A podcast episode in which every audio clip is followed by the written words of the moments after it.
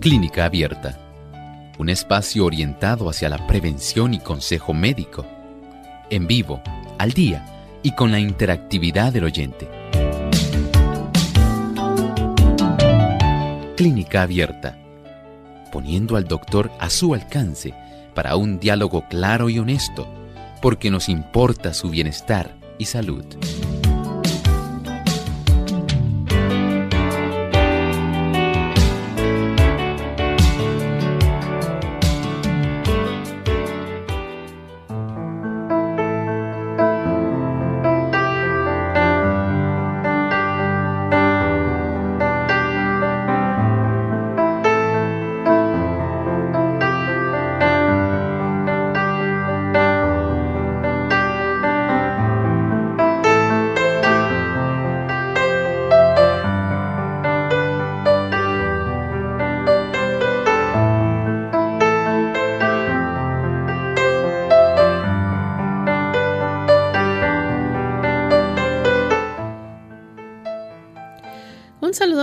A nuestros amigos de Clínica Abierta. Nos sentimos contentos de compartir con ustedes en esta ocasión nuevamente para seguir orientando a todos los amigos respecto a cómo defendernos del coronavirus por dentro y por fuera. Así que es importante que ustedes sigan esta orientación que nos permite educarnos de cómo seguir cuidando de nuestra salud. Así que estos próximos 60 minutos esperamos que ustedes nos acompañen y puedan correr la voz para que otros también puedan seguir también teniendo estos buenos consejos en cuenta para defenderse del coronavirus.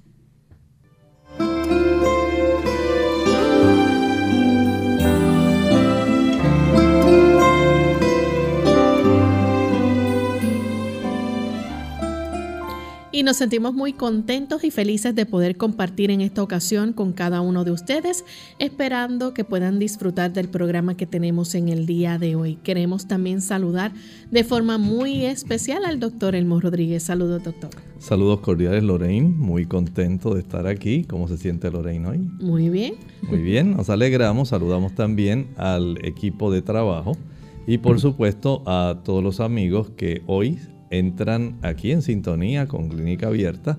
Nos complace mucho tenerles aquí como parte de esta selecta audiencia y deseamos que lo que vayamos a compartir en este día, ustedes también puedan tener el beneficio de compartirlo.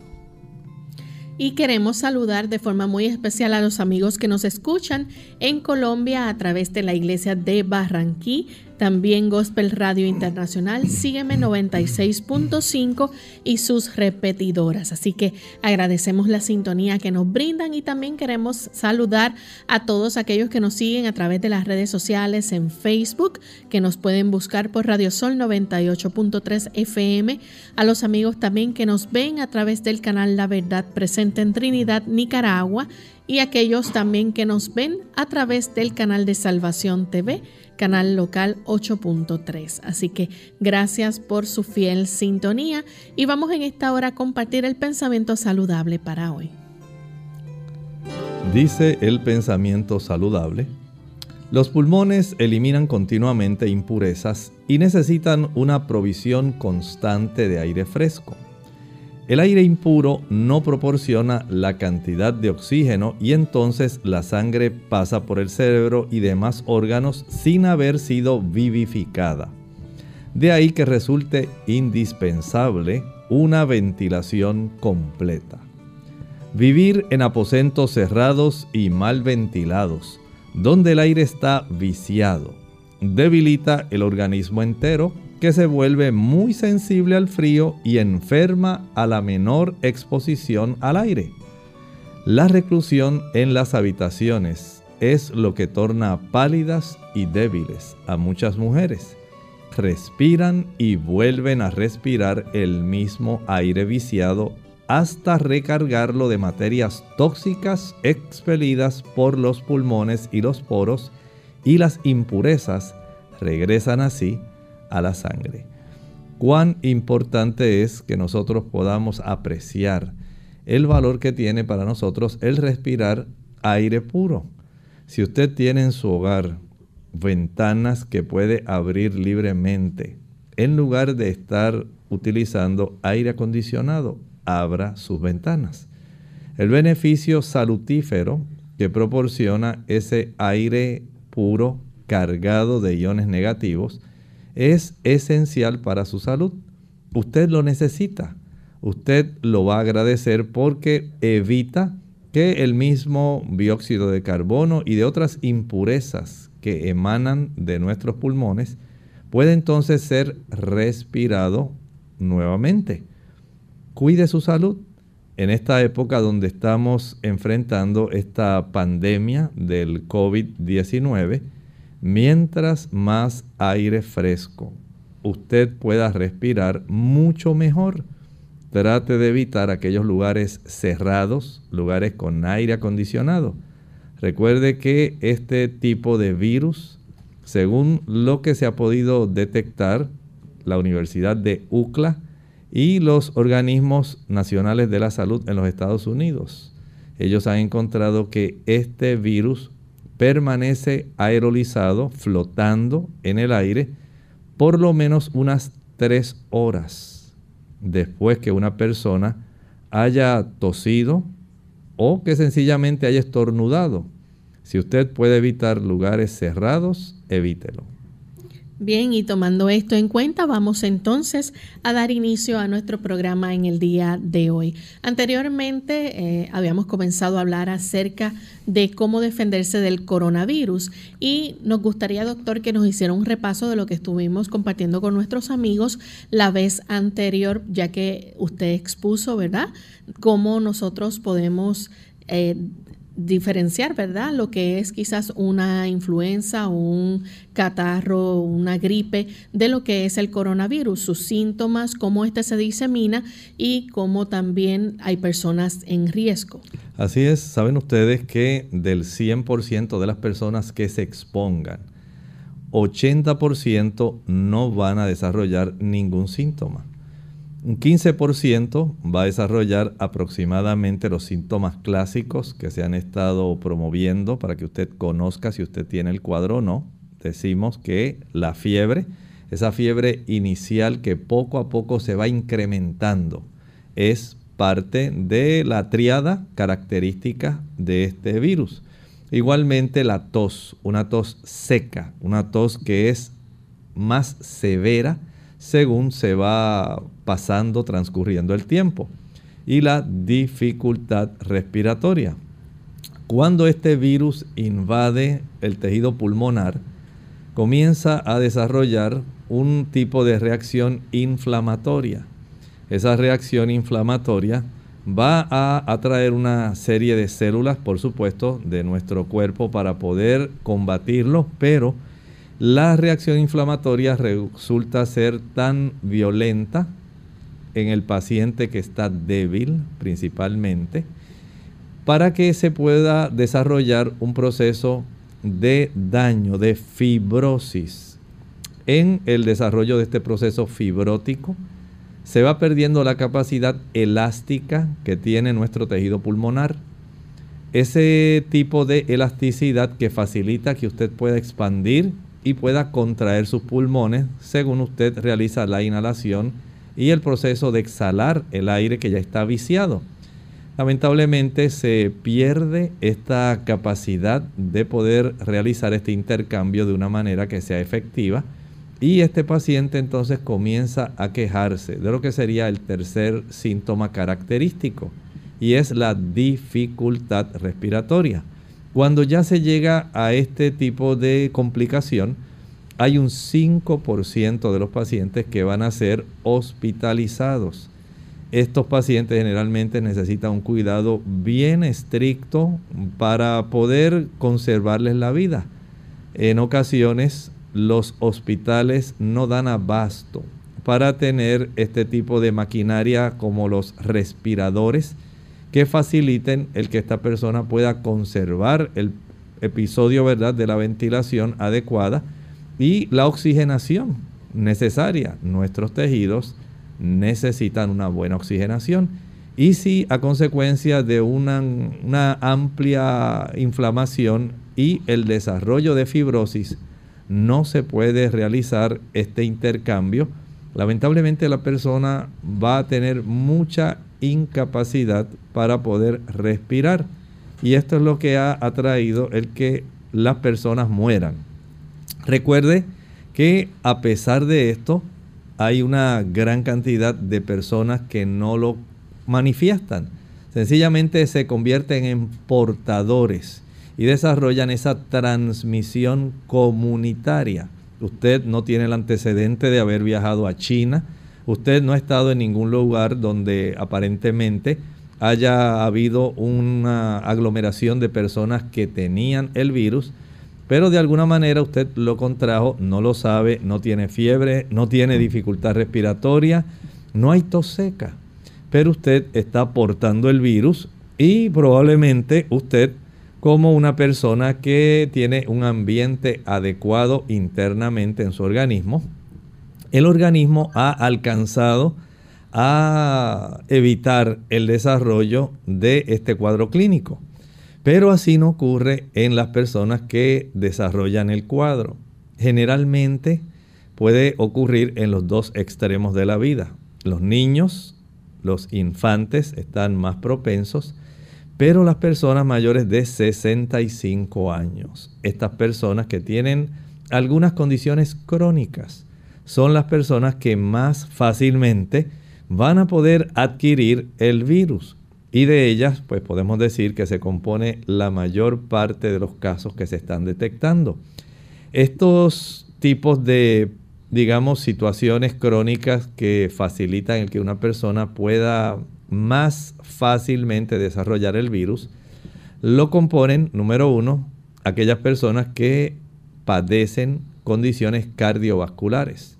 Número dos, las personas que tienen enfermedad pulmonar obstructiva crónica. Si usted padece de asma, si usted tiene problemas de enfisema, de bronquitis crónica, es más fácil que se instale este virus en usted. En tercer lugar, las personas que son diabéticas. Al diabético se le va a facilitar el que pueda más rápidamente ingresar este virus y aprovechando la dificultad que tiene el paciente para tener una buena inmunidad, va entonces a facilitarle al virus la reproducción y, por supuesto, el desarrollo del cuadro. Luego de esto vienen los hipertensos. Si usted es hipertenso, usted tiene más probabilidad. Si usted está siendo tratado para el cáncer, está en alguna quimioterapia, su sistema inmunitario está en desventaja. Si usted ha sido trasplantado con algún órgano y está usando algún inmunosupresor, usted está también en desventaja. Los pacientes de HIV que están en tratamiento también tienen cierta desventaja y pueden adquirir este virus más fácilmente. O sea que en términos generales, si los infantes están expuestos y tienen una mayor probabilidad de desarrollarlo, los adultos mayores de 65 años con este tipo de cuadros crónicos tienen una gran probabilidad también de adquirirlo y de sufrir complicaciones. Vamos en este momento amigos a nuestra primera pausa y al regreso continuaremos compartiendo con ustedes más información sobre el coronavirus. Nueva esperanza para la cura del Alzheimer. Hola, les habla Gaby Sabalua Godard en la edición de hoy de Segunda Juventud en la Radio, auspiciada por AARP. La esperanza nunca muere, y de acuerdo con las optimistas declaraciones de los varios científicos enfocados en la batalla contra el Alzheimer, este dicho tan popular se aplica en su totalidad a los nuevos tratamientos. La buena noticia llega justo cuando la generación mejor conocida como los baby boomers se aproxima a la tercera edad o a su segunda juventud. Debido a que la edad es la mayor factor de riesgo para contraer el Alzheimer, los médicos temen una posible epidemia de esta enfermedad. Actualmente, más de 50 millones de personas en Estados Unidos padecen este mal, que se manifiesta a través de la pérdida de memoria, la razón y finalmente con la muerte.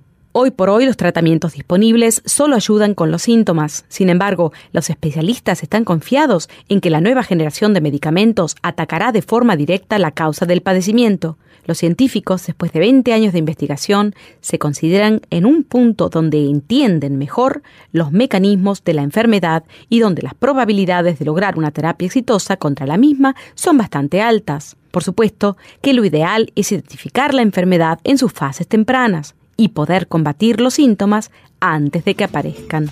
El patrocinio de AARP hace posible nuestro programa. Para más información, visite www.aarpsegundajuventud.org. No tenemos una vacuna contra el coronavirus COVID-19. La única manera de evitar la transmisión del virus es cómo nos comportamos. Atender a los consejos de higiene y de aislamiento. El mensaje es, la vacuna eres tú. Según cómo te comportes, podemos evitar la propagación del virus. Este es un mensaje de esta emisora.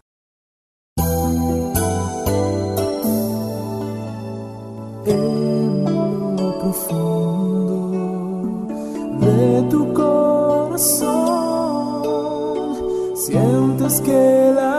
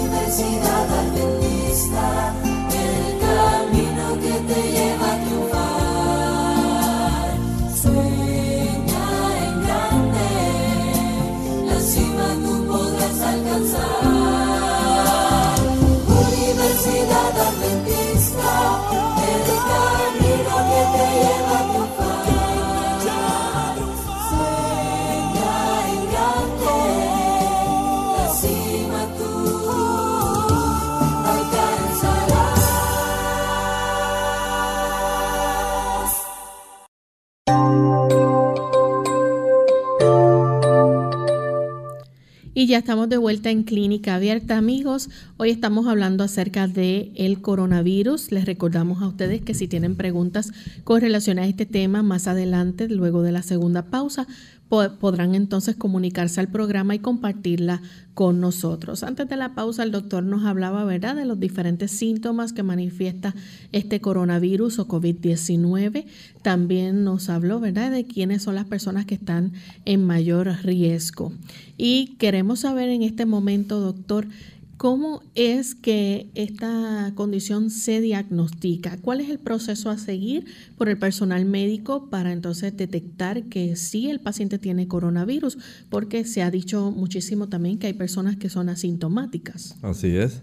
Bueno, la persona, eh, dicen los organismos de higiene en cada país, que si usted tiene la sospecha de que lo tiene, debe dirigirse a aquellos lugares que ya han sido identificados por parte de las dependencias, los ministerios de salud de cada país, para que a usted se le pueda tomar la prueba. Si usted siente, no es, que solamente usted diga, bueno, siento, digamos, dolores musculares, puede ocurrir. Puede ser que tal vez haya desarrollado un poco de molestia en la garganta. Pero si usted ha estado en contacto con alguna persona que usted después se enteró que se le detectó este tipo de coronavirus, el COVID-19, usted debe ir para que usted no se convierta en un tipo de portador asintomático. Recuerde que en este caso usted se está convirtiendo básicamente en un vector. Usted está facilitando la diseminación de ahí que se hayan tomado tantas medidas para el distanciamiento social. Esto es muy importante. Recuerden que este virus va a estar generalmente en esa proximidad, digamos, de unos 6 pies a 8 pies de una, una persona que tose o estornuda. Y si usted está en esa cercanía y el ambiente es cerrado, la probabilidad que usted inhale este tipo de partículas virales aerolizadas que se tornan en básicamente un aerosol va a estar flotando en esa área durante unas tres horas. Si usted tiene entonces la sintomatología, empezó a desarrollar la fiebre y se da cuenta de que empezó con tos seca, vaya inmediatamente. Van a introducirle un hisopo en la nariz, un palito largo que tiene una cabeza de algodón. Le van a tomar una muestra de la nariz y otra de la garganta. Esto se pone en un empaque especial, no es cualquier empaque. Y este entonces se envía a analizar, se identifica quién es la persona, se le toman datos y se envía a analizar. Esto no es un análisis que se hace en dos horas, esto toma su tiempo.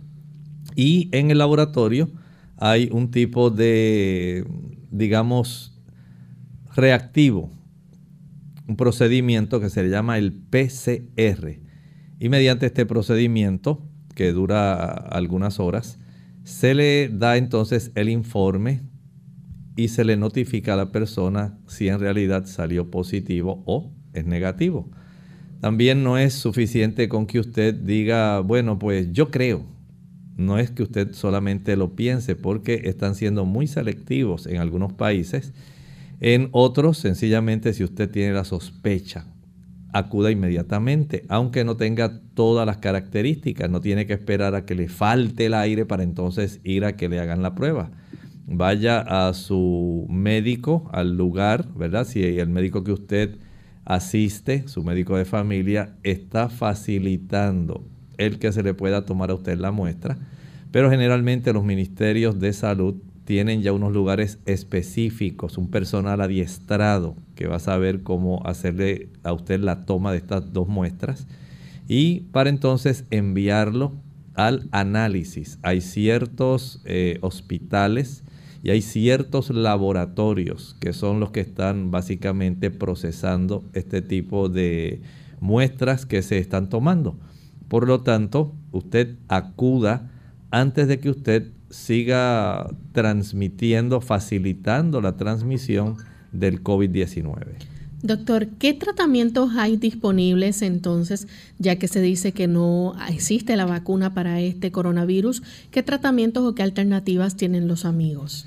Bueno, en realidad no hay un tratamiento disponible. Y esto es muy claro que usted lo tenga en su mente. Usted va a escuchar eh, las personas en términos generales hablando de que haga esto y haga lo otro. Usted como huésped tiene la obligación de usted fortalecerse. Usted debe defenderse internamente. El virus, digamos, si pudiéramos hacer una similitud, es como una semilla. Y usted sería como el terreno. Si el terreno es propicio para que esa semilla se desarrolle, en este caso para que el virus se multiplique, usted básicamente es el que le está dando la oportunidad a que él lo haga. Recuerde que hay un 80% de personas de las que se van a exponer al virus que afortunadamente no lo van a desarrollar. Y usted se preguntará, ¿y por qué ellas no y yo sí? Asumiendo que usted contrajo el virus pues hay ciertos tipos de factores que usted debe tener en mente porque le pueden ser muy útiles.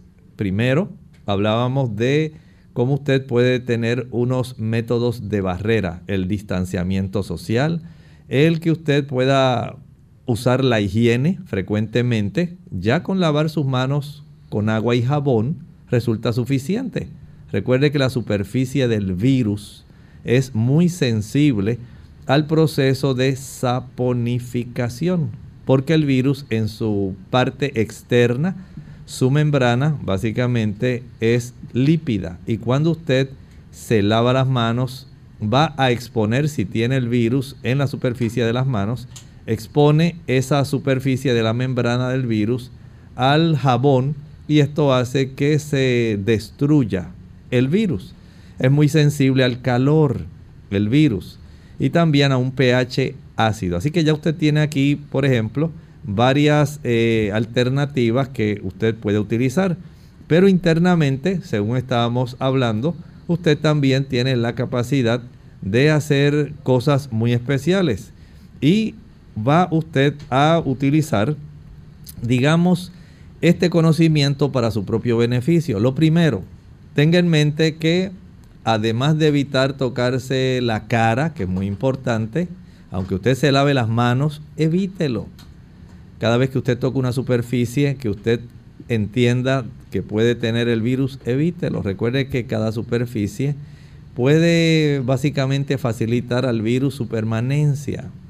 Una superficie que es de cartón, el virus puede estar ahí básicamente un día completo y tiene la capacidad de que usted si pasa la mano sobre ese cartón lo pueda adquirir. Si es una superficie de plástico o metal, los estudios que ha hecho la Universidad de California en Los Ángeles demuestran que se puede mantener el virus básicamente unos tres días. En el aire permanece más bien aerolizado unas tres horas. Vea entonces cómo hay esa oportunidad de que usted evite el contagio. Por eso la desinfección, ya sea usando algún desinfectante o sencillamente lave las manos con agua. Ya esto le da a usted una gran protección. Al igual que evitar el estar tocando continuamente con manos sucias, digamos su teléfono, su móvil, la superficie del teclado de su computadora y alguna otra superficie. Ahora, evite entonces usted transmitirlo. Proteja su boca, tape su boca. El hecho de que usted tenga el jabón, que tenga el agua, el desinfectante, no quiere decir que ahora va a dejar de taparse la boca. Utiliza alguna toallita de papel y descártela. Estornudó, se tapó con esa toallita de papel, descártela. Si usted no tiene nada para taparse la boca, por lo menos con el pliegue de su codo, cuando usted flexiona el antebrazo contra el brazo, ese ángulo le va a servir a usted para proteger y evitar la diseminación. Por eso estas medidas higiénicas son importantes. Y si usted está enfermo, quédese en su casa. Si usted sospecha que tiene la influenza, si usted tiene otros síntomas que no son los típicos de este cuadro del COVID-19, permanezca tranquilo. Si lo diagnosticaron, quédese en su casa. Ahora, tenga en mente que usted puede hacer mucho para ayudarse internamente. Usted no tiene que ser un terreno propicio para que los gérmenes invasores estén atacándolo y mucho menos que se reproduzcan. En primer lugar, evite el azúcar. No la utilice. Ya ustedes han escuchado muchas veces cómo los jugos, las maltas, los refrescos, los bombones, las paletas, los helados, los bizcochos, las galletas, los chocolates, el tembleque y tantos otros productos que son muy ricos en azúcar, van a impedir que las células blancas tengan la capacidad de poder protegerlo a usted. Usted lo que hace es lentificar, hace mucho más lento el movimiento de estas células blancas de defensa para que puedan contrarrestar el virus. Así que lo primero que usted va a tener en mente es evitar los productos azucarados. Vamos en este momento a hacer nuestra segunda y última pausa. Cuando regresemos estaremos recibiendo también sus preguntas con relación a este tema. Ya volvemos. Una caminata te ayudará a quitarte las libras adicionales que acompañan el dejar de fumar y reduce el riesgo de una recaída. Para mantener tu apetito bajo control y optimizar tu metabolismo, nada es mejor que el ejercicio diario. Caminar te ayuda a pensar con mayor claridad para que puedas lidiar con retos nuevos, tales como mejorarte en tu trabajo o educación. Mejora tu sentido de bienestar, alivia el estrés, mejora tus patrones de sueño, encuentra tiempo para ti. Caminar hace todo esto y más. Hígado. Las enfermedades de este órgano son por lo general asintomáticas. Debajo de las costillas del lado derecho es necesario actuar de forma inmediata. Ante el nuevo coronavirus COVID-19, no debe cundir el pánico. Pandemia no es un sinónimo ni de muerte ni de virus mortal. Esto no significa que vamos a morir todos. El mensaje es, la vacuna eres tú. Según cómo te comportes, podemos evitar la propagación del virus. Este es un mensaje de esta emisora. Unidos con un propósito, tu bienestar y salud. Es el momento de hacer tu pregunta llamando al 787-303-0101 para Puerto Rico, Estados Unidos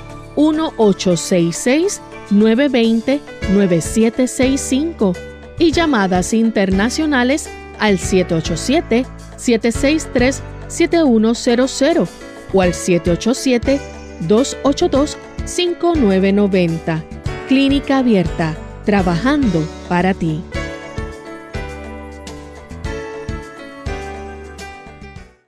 Clínica Abierta. Y ya estamos de vuelta en Clínica Abierta. Amigos, continuamos con este interesante tema del COVID-19 o el coronavirus. Y antes de la pausa, el doctor nos estaba hablando, ¿verdad?, de cómo nosotros eh, tenemos alternativas, ya que no existe una cura como tal para esta enfermedad, pero usted y yo podemos prevenirlo tomando ciertas medidas de higiene que nos pueden ayudar a minimizar y controlar este coronavirus. Vamos entonces a continuar con esos consejos. Sin embargo, tenemos una llamada y la vamos a recibir en este momento. Es Santiago que se comunica de Aguadilla, Puerto Rico. Adelante con la pregunta, Santiago. Sí, muy amable. Gracias por tener este programa. Siempre es importante y ahora más que nunca, creo yo. Y le pido a la emisora que repita el programa eh, varias veces, ya que ustedes lo graban, sería estupendo y anunciarlo cuando lo van a repetir. Así que les agradecemos muchísimo la información. Eh, yo estuve leyendo sobre el Tamiflu, que el 80% de la base de Tamiflu es de anís, lo que le dice en inglés aniseed. Era cuando estaba Donald Rumford, el ex secretario de Defensa de Estados Unidos, que era el CEO de Roth, Roth algo así que es la farmacéutica. Y el 80% de las semillas de anís en el mundo la tienen ellos, son los dueños de las semillas. Yo quisiera que el doctor, por favor, nos ilustre en cuanto a eso. Esa sería mi pregunta. Muchas gracias. Muchas gracias. Bueno, recuerden que este COVID-19 es un coronavirus igual al virus de la influenza, son de la misma familia. Sin embargo, la superficie, la capacidad que tiene este virus de tener una estructura y sobre todo la calidad de la secuencia del RNA o ARN, el ácido ribonucleico que contiene, es lo que lo hace diferente cada uno de estos virus tiene una secuencia de aminoácidos que constituyen este código genético particular del virus. Y aunque son de la misma familia, así como usted probablemente si tiene un hermano o una hermana, usted tiene un código genético en gran medida similar al de su hermana o su hermano, pero diferente también porque hay unas expresiones genéticas y una secuencia de bases nitrogenadas, que son aminoácidos, que van a estar dándole la peculiaridad a usted. Y de ahí entonces la manifestación en el hecho de que usted pues sea hombre y la otra sea mujer, el color del cabello, el color de la piel, la estatura. Eso también ocurre con los virus. No porque sean virus, todos son iguales tienen secuencias de material genético diferente.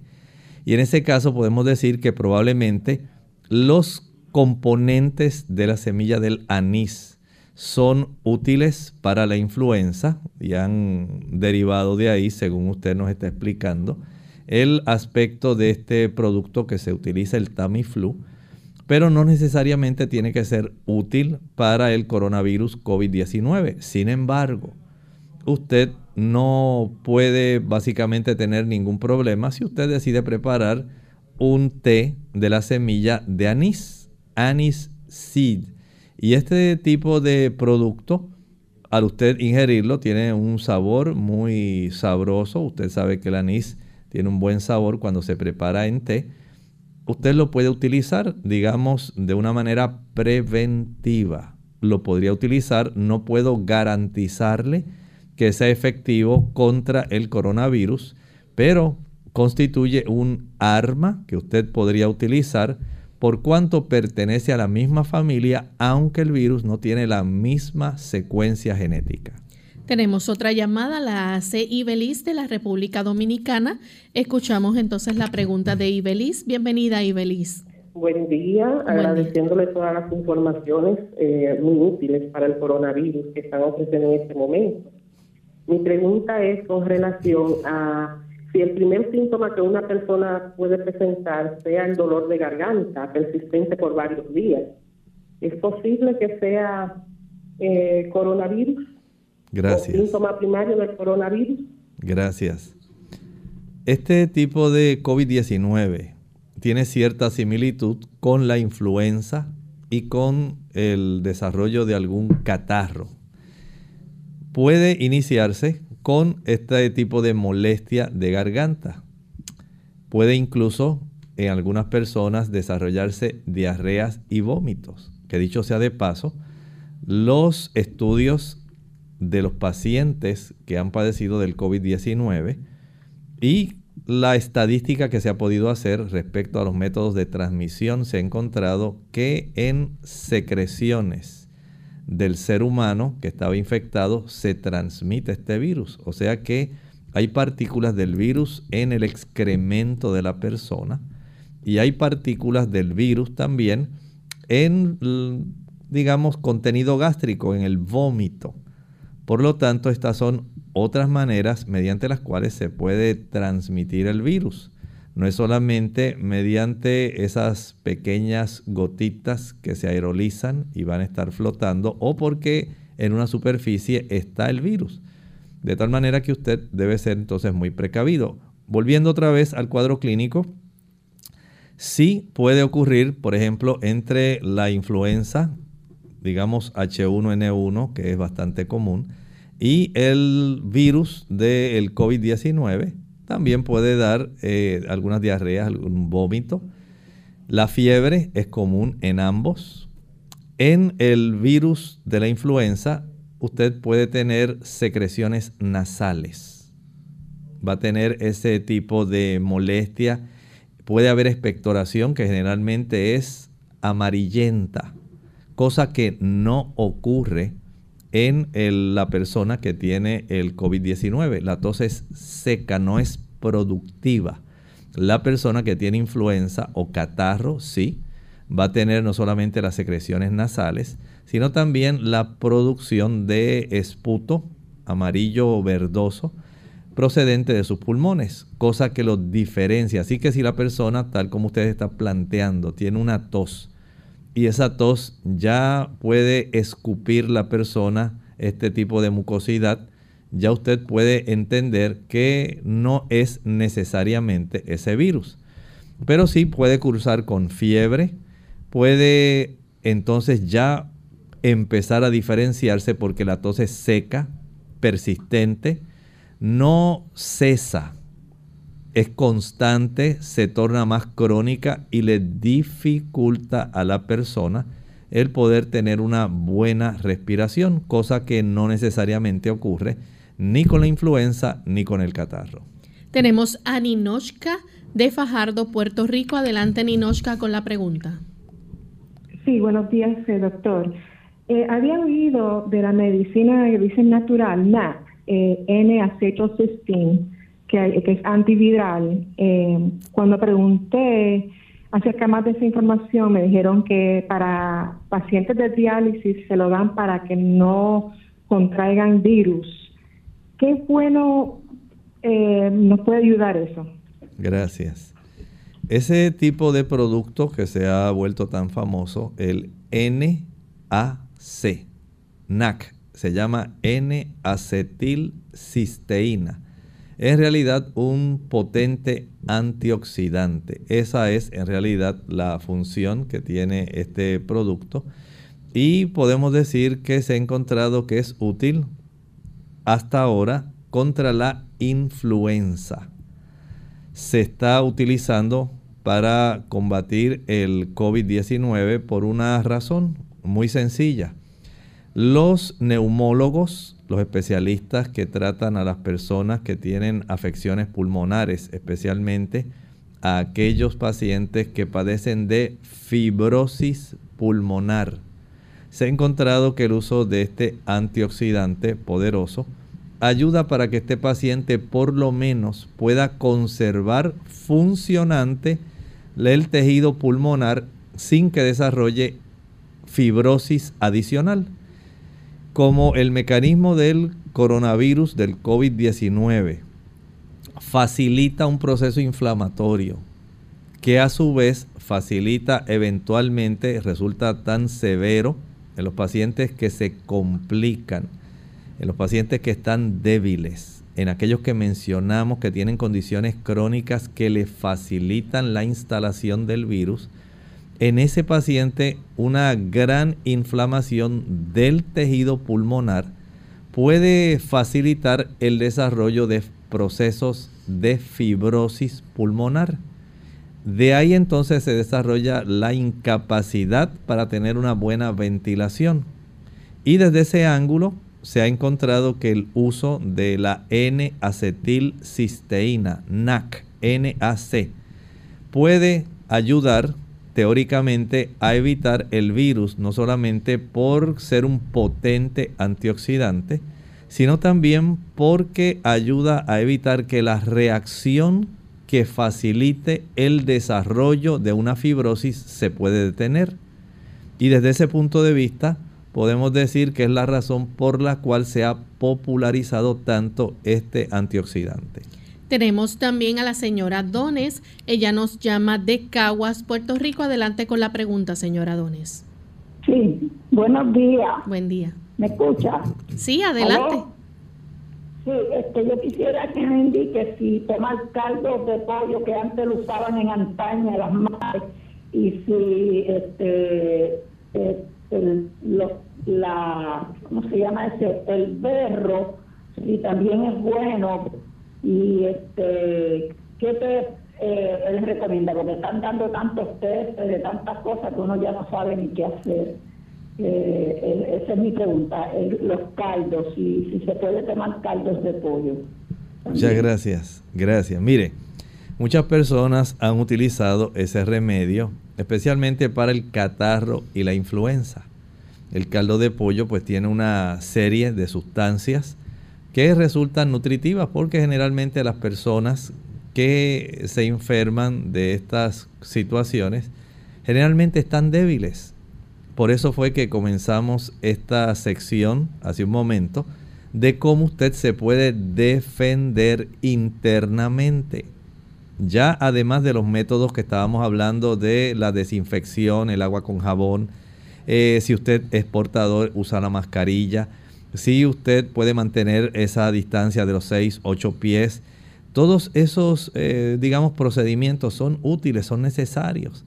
Pero usted como un, digamos, hacíamos la similitud como un terreno, puede impedir que el virus se desarrolle. Y el utilizar, en este caso, el caldo de pollo, si usted es una persona que está muy débil, entonces pudiera, si recibe los nutrimentos necesarios, beneficiarse.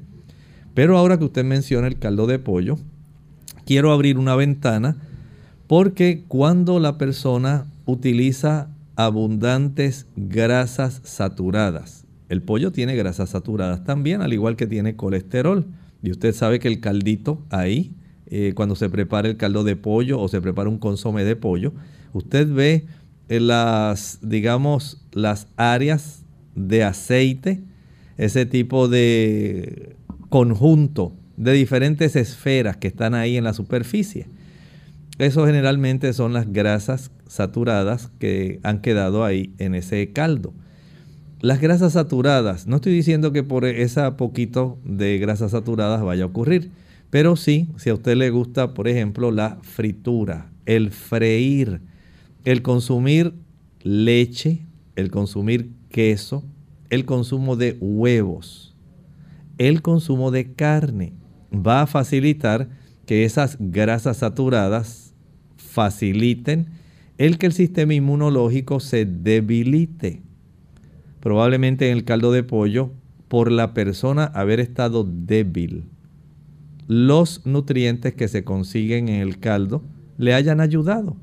Pero por otro lado, ahora estamos analizando este nuevo escenario. Este no es una influenza. Estamos ante un nuevo jugador en el escenario de las epidemias. Y este virus tiene una peculiaridad. Es muy difícil de tratar con los armamentos que existen hasta el momento. No hay ningún tipo de antibiótico ni ningún producto que pueda ser específico, ni ninguna vacuna que pueda ser específica para aniquilarlo en este momento, sino que usted debe defenderse del virus. Y al evitar, hablábamos del azúcar, y al evitar los productos ricos en grasas saturadas, usted le da al cuerpo la ventaja de que su sistema inmunológico trabaje mejor el consumo de grasas saturadas va a debilitar su sistema inmunológico. Por lo tanto, si usted lo puede hacer, si usted puede evitar el que las células blancas suyas estén en desventaja, evítelo. No deseamos que eso ocurra. Queremos que usted tenga el beneficio de facilitar que diferentes tipos de células que se dedican a protegernos tengan ese beneficio. Así que tenga en mente que aun cuando para, digamos, la influenza, las personas utilizan el caldito de pollo si es un catarro, pues está bien. Pero si usted quiere beneficiar unas células específicas, que son células de defensa muy potentes, se llaman las células T auxiliares. Estas células van a estar produciendo anticuerpos, que si usted le dice, pues, pues yo me voy a comer, digamos, este pastelillo, voy a comer este churrasco, voy a consumir este tipo de producto frito, huevo frito, o productos que aunque no sean fritos, como el queso, como los huevos, le va a facilitar el que estas células T sean más ineficientes. Recuerde que esas células T nos van a facilitar la producción de anticuerpos para combatir el virus. Desde ese punto de vista, reciba el consejo.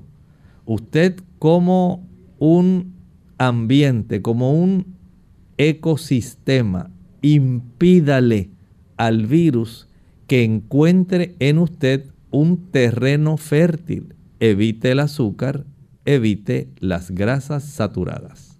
Tenemos en línea telefónica ahora a la señora María. Ella nos llama de la República Dominicana. Adelante, María. Buenos días, hermano Hermo. ¿Cómo está usted? Yo le bendiga. Muy bien. Que las más ricas bendiciones del cielo se poseen sobre usted y sobre los suyos. Y mil gracias porque Dios le ha dado el entendimiento y la sabiduría para ayudarnos a nosotros después de Dios. Hermano, yo le estoy llamando porque yo soy una señora de 52 años tengo de aprieto del pecho, también tengo sinusitis y soy últimamente que tengo como un mes con gripe.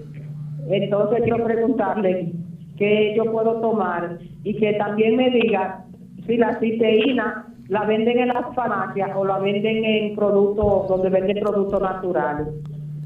Muchas gracias. Pase muy buenos días, que Dios le bendiga mucho y que las más ricas bendiciones del cielo se poseen sobre usted y sobre cada uno de nosotros. Muchas bendiciones para usted y los suyos. Muchas gracias. Mire, no porque usted tenga el pecho apretado, quiere decir que tiene este problema del COVID-19. No es así. Usted eh, sabe que hay personas, por ejemplo, que tienen broncoespasmo. Estamos hablando de personas, por ejemplo, que padecen de asma bronquial. No es que a consecuencia de que usted tenga un episodio de asma bronquial, ya usted tiene COVID-19. Sin embargo, usted debe entender que es necesario que usted se proteja. Si usted ya tiene este catarro por mucho tiempo, usted debe atendérselo. Las secreciones que quedan rezagadas en nuestros pulmones, como ocurre especialmente en el paciente asmático, en el paciente que padece de bronquitis crónica. Esas secreciones se constituyen en un terreno fértil para cualquier tipo de virus o bacteria y van a facilitar la complicación de situaciones, especialmente infecciones respiratorias. Evítelo. Por eso es importante que usted pueda tener ese beneficio de cuidar su cuerpo eh, de una manera que sea adecuada. Y de ahí entonces usted dice, bueno, me voy a proteger, no voy a darle oportunidad a mi cuerpo para que pueda debilitarse, voy a ayudarme y voy entonces a evitar los azúcares, voy a evitar las grasas saturadas, pero voy a comer una buena cantidad de sustancias antioxidantes. Y entre las sustancias antioxidantes muy buenas que usted puede utilizar están los carotenoides. Y usted dirá, doctor, los carotenoides, sí. Esos son los precursores de la vitamina A. Si usted consume papaya, si consume mango, el consumo de pimientos amarillos, pimientos rojos, pimientos anaranjados, también incluye las espinacas. Puede también ahí incluir otros productos que son intensamente amarillos como la zanahoria, o sea que el jugo de zanahoria le va a dar una ventaja protectora por la cantidad de carotenoides y el consumo de la auyama o calabaza. Estos productos amarillos van a fortalecer la primera barrera respiratoria que tiene nuestro cuerpo en el sistema respiratorio, en el sistema eh, respiratorio superior e inferior. Y es que las mucosas, lo que usted se toca, digamos, cuando usted eh, está pasando la lengua contra su boca internamente, que usted se toca a los lados de la boca internamente, eso es la mucosa. Cuando usted mira su nariz y ve que hay un color rosadito adentro, dentro de su nariz, todas esas son superficies mucosas. Esas superficies se protegen y se fortalecen con el consumo de, esos, de ese tipo de sustancias, que son carotenoides. Son precursores de la vitamina A. La papaya, dijimos, el mango, puede también consumir los diferentes tipos de pimientos, puede consumir la calabaza, Puede consumir bastantes zanahorias o puede preparar jugo de zanahoria.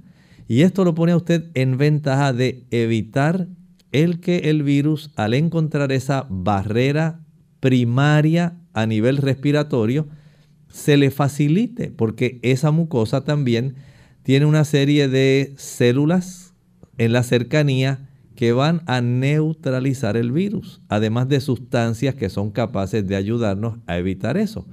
Así también ocurre en la mucosa de nuestros ojos. Hay unas lisosimas, enzimas, que son producidas para facilitar la neutralización de microbios que traten de entrar por la mucosa que es oftálmica.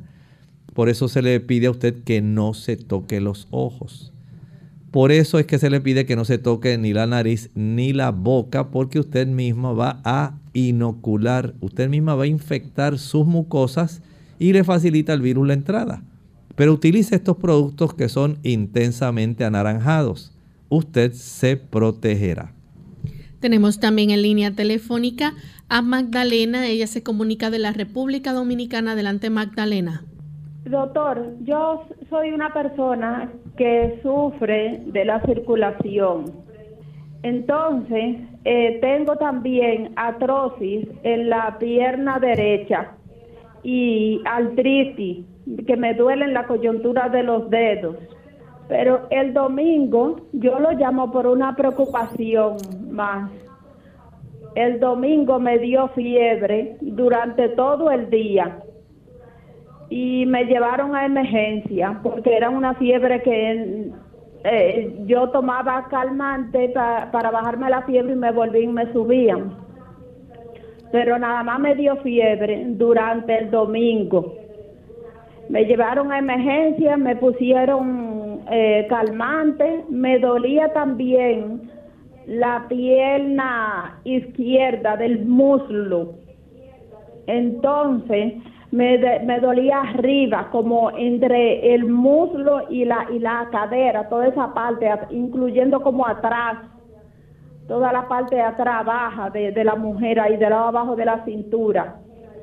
Y luego, después, entonces yo fui el lunes a consulta, me hicieron un análisis, el médico me dijo que había posibilidad de que yo tuviera era de, de, de los riñones y que me preguntó que cómo yo estaba haciendo pipí, le dije que los pipí estaban como medio turbios, pero yo también estoy preocupada por, no me dio tos, pero yo quiero saber si ese dolor también que yo sentí que me dolían así los dedos y me dolía ese dolor así toda la coyuntura de, de, esa pierna y me dio fiebre. Yo estoy preocupada. Yo quisiera saber, el médico me dijo que no, que yo no tengo eso, pero yo quisiera eh, escuchar la, la opinión de usted. Muchas gracias aunque hay personas que al desarrollar el COVID tienen dolores musculares, ocurre más frecuentemente con las personas que están desarrollando influenza y mucho más frecuentemente cuando la persona tiene un dengue. Pero en vista de que usted tuvo la fiebre tan solo un día y no tiene otra sintomatología del cuadro típico característico, Sencillamente el que usted pueda ir al médico, él va a verificar mediante una prueba de sangre, digamos, eh, se le practica un contaje de células blancas con diferencial. Y se puede saber si es, si es una bacteria, como él estaba indicando, eh, de su sistema urinario o si es un virus que está atacando. Desde ese punto de vista, practicarse la biometría hemática, un contaje de células sanguíneas, especialmente blancas con diferencial, nos puede ayudar en ese aspecto. Si tiene dudas, regrese otra vez a su médico. Bien, ya hemos llegado al final de nuestro programa. Agradecemos a los amigos por la sintonía que nos han brindado y queremos invitarles a que mañana nuevamente nos acompañen a la misma hora. Estaremos en nuestro segmento de preguntas donde usted puede hacer su consulta, así que se pueden comunicar y hacer cualquier tipo de pregunta. Finalizamos entonces con este pimiento. El pensamiento bíblico lo que hace es expresar el deseo de Dios. Tercera de Juan 2, amado, yo deseo que tú seas prosperado en todas las cosas y que tengas salud, así como prospera tu alma.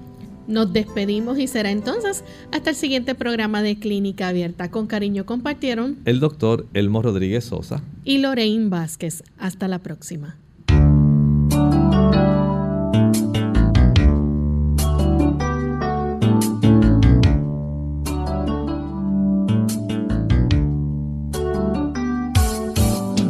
Clínica Abierta. No es nuestra intención sustituir el diagnóstico médico. Antes de poner en práctica cualquier consejo brindado en este programa, usted debe consultar con su médico. Hasta la próxima.